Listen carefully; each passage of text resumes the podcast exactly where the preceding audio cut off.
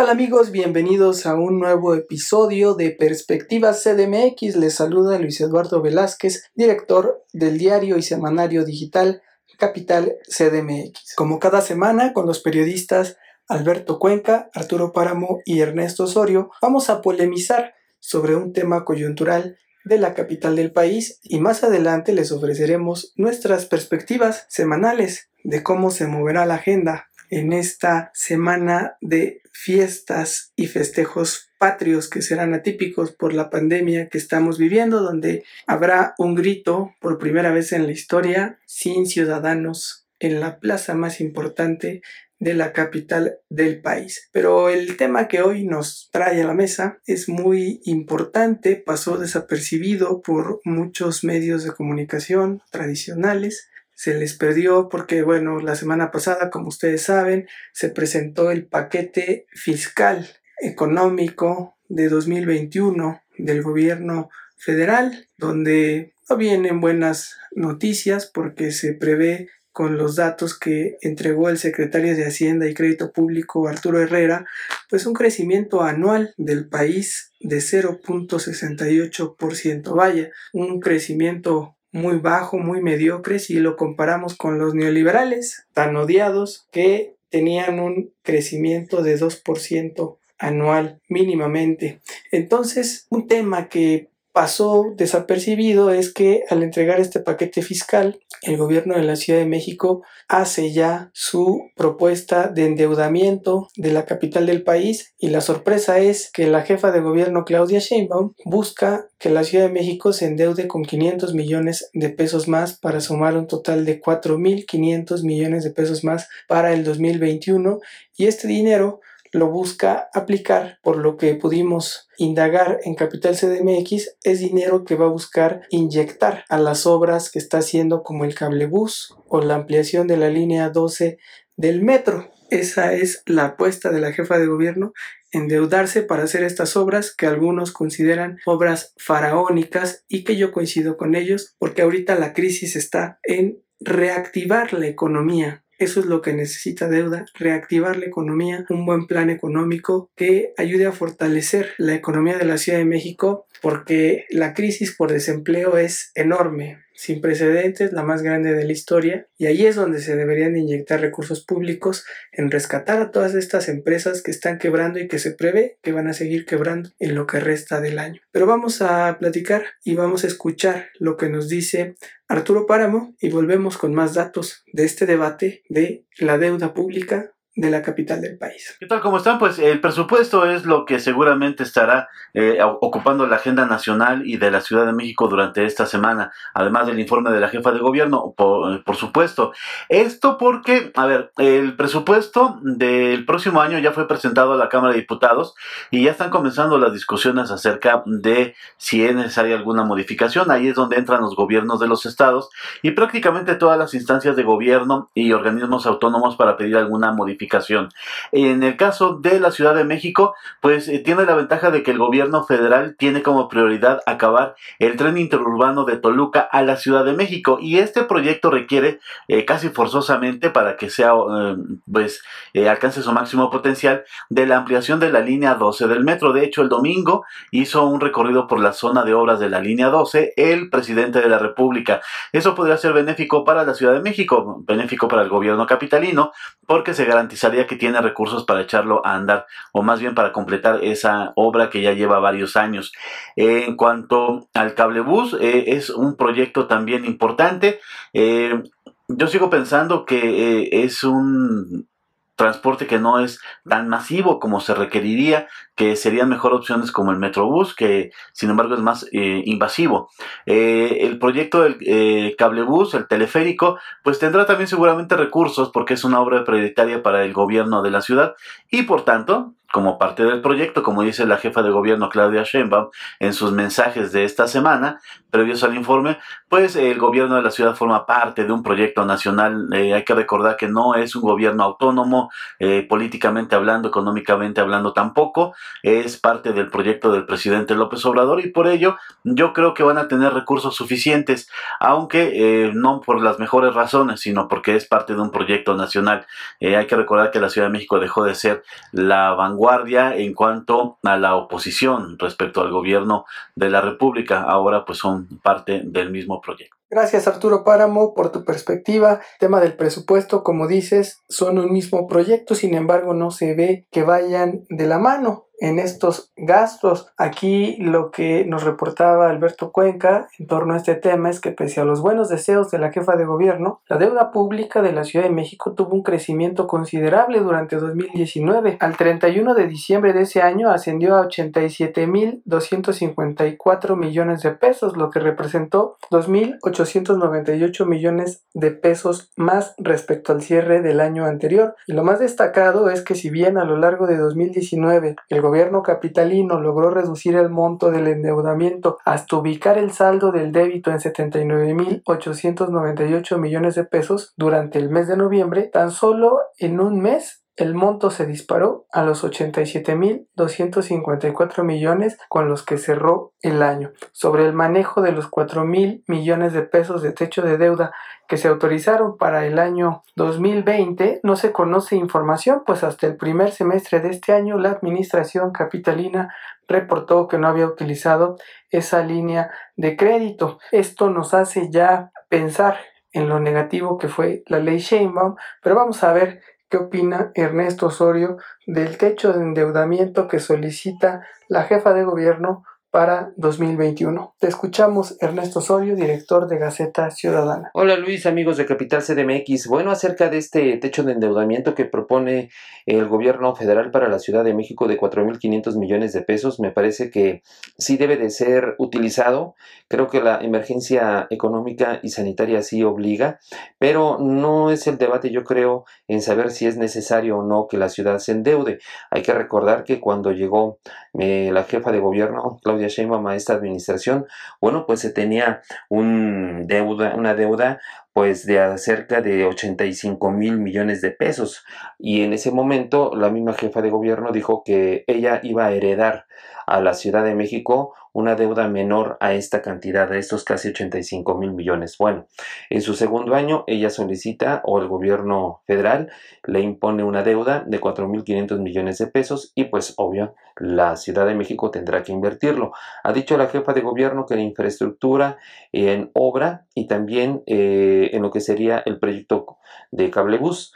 Mm, me parece bien, pero creo que hay otras prioridades. Sería lo único que podría yo diferir con la postura de la jefa de gobierno porque me parece que frente a una posible eh, pandemia que podría tener un rebrote ahora con, la temporada de la influenza o dadas las condiciones económicas con las que están abriendo muchos negocios o lo que dejó este periodo de confinamiento, habría que ser un poquitito más sensibles a lo que requieren los empresarios, pequeños empresarios, a lo que es la situación de la infraestructura en salud, hospitales y clínicas que siguen estando por los suelos, aunque haya entrado el, el ejército y la marina, únicamente ahorita se atiende COVID, pero hay que recordar que el sistema de salud de la Ciudad de México atiende muchísimas, muchísimas personas de otros padecimientos y no solamente de la capital, sino también del Estado de México. Y por último, bueno, pues también están las condiciones de educación, el hecho de que pues la jefa de gobierno garantice útiles y uniformes escolares, que bueno, me parece que sería secundario cuando tenemos un... Mm, un este, sistema educativo que ha determinado que el año eh, se pase eh, o se transcurra de manera virtual el ciclo escolar, pues yo creo que requiere ante todo, en lugar de útiles uniformes o tenis, pues el hecho de que se les entregue a los estudiantes una iPad o una computadora que bien podrían entregar por parte del gobierno a los estudiantes y no solamente 800 pesos. Me parece que sí está bien el endeudamiento en conclusión, pero creo que hay otras prioridades antes del cablebús y de la obra pública o la infraestructura. Gracias Ernesto Osorio por tu perspectiva. Coincido plenamente en que antes de las obras faraónicas, valdría la pena invertir en educación, en salud y todo lo que concierne a la reactivación económica en un año tan complejo. Pero vamos ahora con Alberto Cuenca, quien revisó los números y consultó a la jefa de gobierno sobre este tema. Te escuchamos, Alberto Cuenca. Hola Luis, hola amigas, amigos de Capital CDMX. En el tema de la deuda yo veo una contradicción y un manejo muy errático por parte del gobierno de Claudia Sheinbaum. Por un lado, la mandataria nos dice que está trabajando para reducir el monto y los pagos de la deuda anuales eh, y que cuando termine el sexenio va a haber menor deuda de como ella la recibió.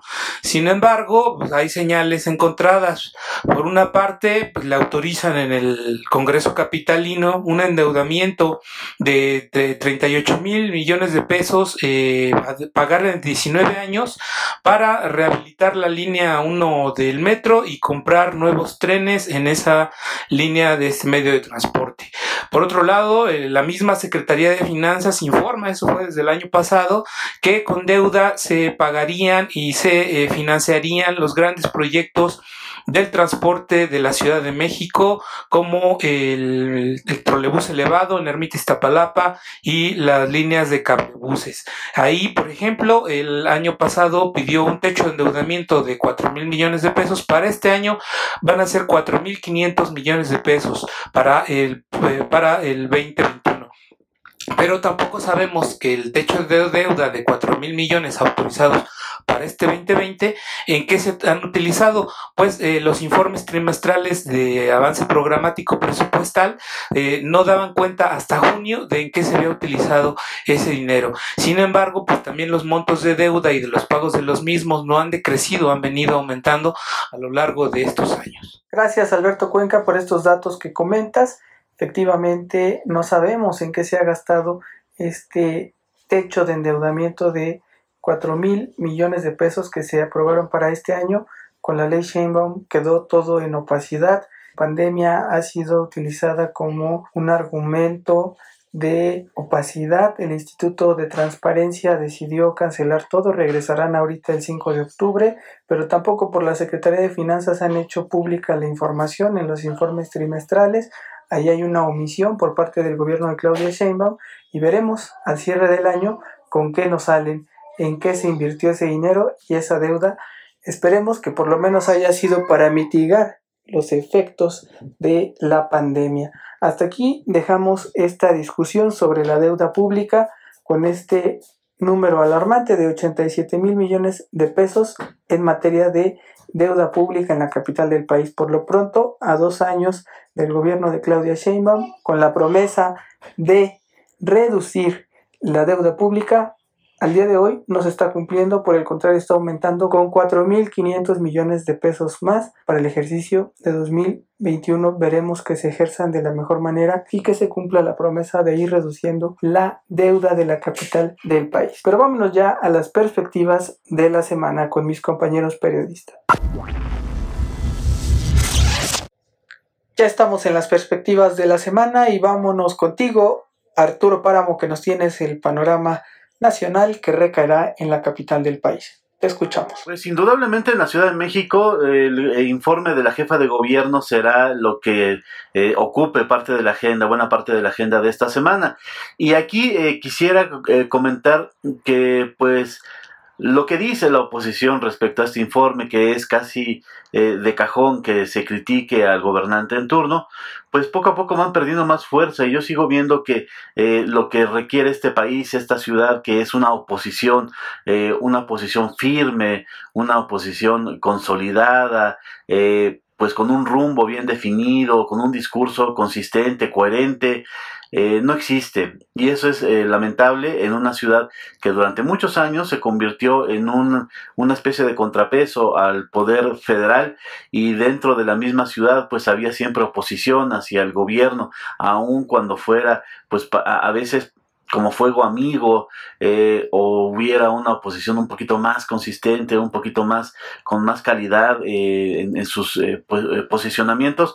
En esta ocasión yo lo veo muy lánguido, los veo demasiado débiles y pues es una lástima porque para las elecciones del próximo año, pues se podría visorar que mantendrá una buena participación hacia Morena y los demás partidos pues perderán esa oportunidad eh, que no han podido generar de una oposición férrea, consistente y de verdad eh, bien armada en contra del gobierno de la Ciudad de México. Gracias Arturo Páramo. Como dices, el informe de gobierno, el segundo de Claudia Sheinbaum, será lo que marque la agenda de esta semana, además de los festejos patrios, que en realidad no hay nada que festejar, con más de 70 mil muertos por coronavirus y con una Ciudad de México como epicentro de la pandemia en todo México. Entonces eh, estaremos muy pendientes de este informe de la jefa de gobierno y veremos si hay una postura crítica por parte de los partidos de oposición o como dice siguen moralmente derrotados. Vamos a ver qué pasa en el Congreso. Eh, de entrada pues ya vemos que la jefa de gobierno al Congreso lo hizo como quiso y le impuso un video informe. Ni siquiera se va a presentar al Pleno, sino hará un evento para ella que transmitirá por sus redes sociales y ese será el informe que rinda a los capitalinos. Ahora vámonos con Ernesto Osorio, director de Gaceta Ciudadana, para escuchar su perspectiva. Y en cuanto a la perspectiva de la semana, pues hay que estar pendiente de tres cosas. Uno, de cómo transcurrirá la ceremonia del grito el próximo día 15.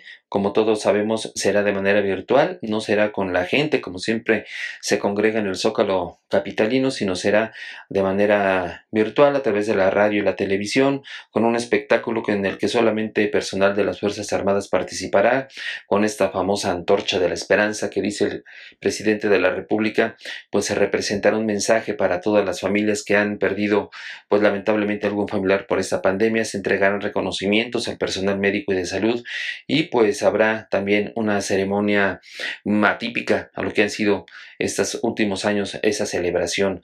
Veremos cómo lo experimenta la ciudadanía, eh, aquí no solamente en la capital, sino en todo, todo México, porque también muchos estados, la mayoría, decidieron hacerlo de la misma forma.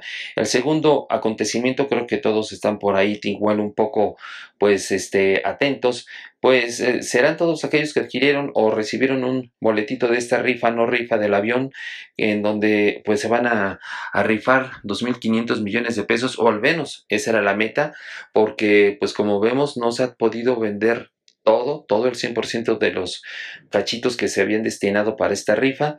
Eh, lo que se logre reunir será lo que se rife. Había dicho el presidente que serían pues 100 premios entre 20 y 25 millones cada uno, pero pues a primero habrá que ver si es que llegan a la meta. Todavía estamos a domingo y pues sabemos que en la Cámara de Diputados se dispuso que van a colocar todavía una mesa para ver si alguien quiere comprar un cachito y que nadie se quede fuera del famoso sorteo. Y finalmente pues lo que será el informe de la jefa de gobierno también de manera virtual en el Congreso de la Ciudad de México. Veremos, ver, veremos y escuchemos cuáles son las er, cuentas que nos rinde la jefa de gobierno ante lo que ha sido el resultado de la economía, un golpe muy severo a la economía local por parte de esta emergencia sanitaria y también las cuentas que nos pueda rendir la jefa de gobierno en materia de seguridad, que quizá a lo mejor por la situación del coronavirus, pues muchos dejamos de lado, pero los ciudadanos no, porque todos los ciudadanos siguen, siguen presentando denuncias en la fiscalía por lo que son pues los delitos cotidianos. Quizá a lo mejor hay algunos números positivos en lo que es el combate al crimen organizado, por parte de la Secretaría de Seguridad Ciudadana, pero no eh, le vemos las, las campanas al vuelo porque la seguridad que es la que realmente le toca a los capitalinos, a los ciudadanos, pues es la que sigue todavía la percepción eh, en un incremento importante. Estos son los tres puntos que yo espero que sean importantes para esperar de esta semana. Gracias Ernesto Osorio, director de Gaceta Ciudadana, por tu perspectiva de la semana muy completa. Creo que son los temas que van a marcar la agenda esta semana. Ahora vámonos con Alberto Cuenca, reportero de Capital CDMX, quien ya tiene lista su perspectiva. Te escuchamos. La perspectiva para esta semana arroja días muy movidos. Por lo pronto, para este lunes 14 eh, de septiembre, la jefa de gobierno rendirá un informe previo eh, al que tiene oficialmente que ofrecer ante el Congreso Capitalino. En este caso, el de este lunes 14 será exclusivamente para eh, rendir cuentas sobre lo que ha hecho su administración para combatir la pandemia por COVID-19. Hablará ahí de presupuesto, de acciones, de apoyos sociales, eh, de eh, pues el semáforo epidemiológico, de las acciones para contener el virus en ciertas zonas de la ciudad donde se ha visto que se ha enfocado, se ha atomizado el, el contagio de este coronavirus. Por otro lado, el 17 de septiembre ya oficialmente ante el Congreso Capitalino, rendirá su segundo informe anual de gobierno, eh, tanto el informe de eh, de este 14 como el del 17 los ofrecerá en el eh, Museo de la Ciudad de México con una transmisión en redes sociales. El del 17 llama la atención ahí, el formato eh, pues no va a ser un informe presencial en el edificio, en el, edificio legislativo de Donceles y Allende, como tradicionalmente se ha hecho y esto se debe a los temas sanitarios. Va a ser un informe a distancia que rendirá desde el Museo de la Ciudad y algunos diputados estarán presentes en el recinto de Donceles, específicamente los integrantes de la mesa directiva y de la Junta de Coordinación Política.